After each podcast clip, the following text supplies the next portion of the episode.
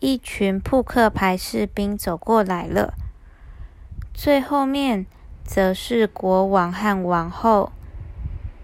王后邀请爱丽丝一起参加锤球比赛，爱丽丝答应了。于是，扑克牌士兵、王后、国王及爱丽丝一起走到锤球场。比赛开始，拿起红鹤当做球杆，刺猬当做球。很多的扑克牌士兵也一起参加比赛。其他没参加比赛的士兵在地上把身体拱起来，当做球门。爱丽丝试着要打球，但是红鹤不停的动来动去，刺猬。走到了草丛里，找不到他走去哪里了。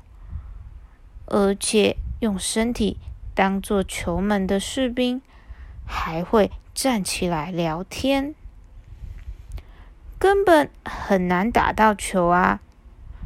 爱丽丝心想：有人为了追刺猬撞在一起。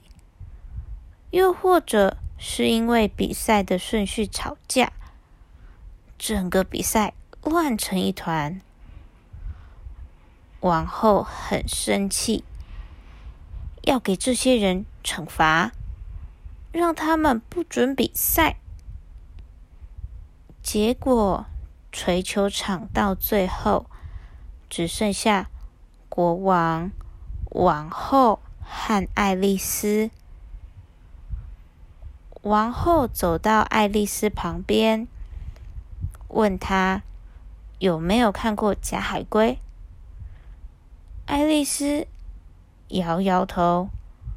于是王后就带着她去找假海龟。假海龟说故事给爱丽丝听。爱丽丝听不懂假海龟的故事。但他们一起唱歌，一起跳舞，玩的还算开心。突然，有个小动物拉着爱丽丝走，走着走着，他们来到了法庭。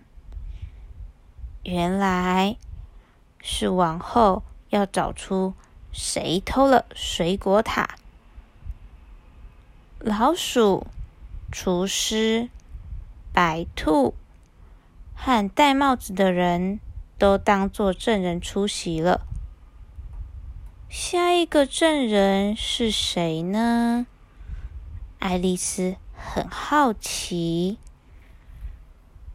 没想到竟然就是自己。爱丽丝慌张的走到前面。这时，爱丽丝感觉到自己的身体不断的在变大，所有在法庭里的人都吓坏了。王后下令要惩罚爱丽丝，但是爱丽丝才不会害怕呢。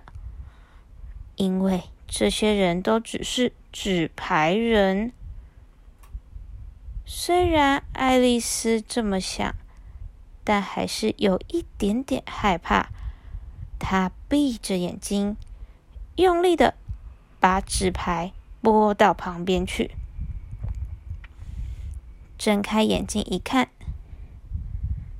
咦，爱丽丝的姐姐在旁边。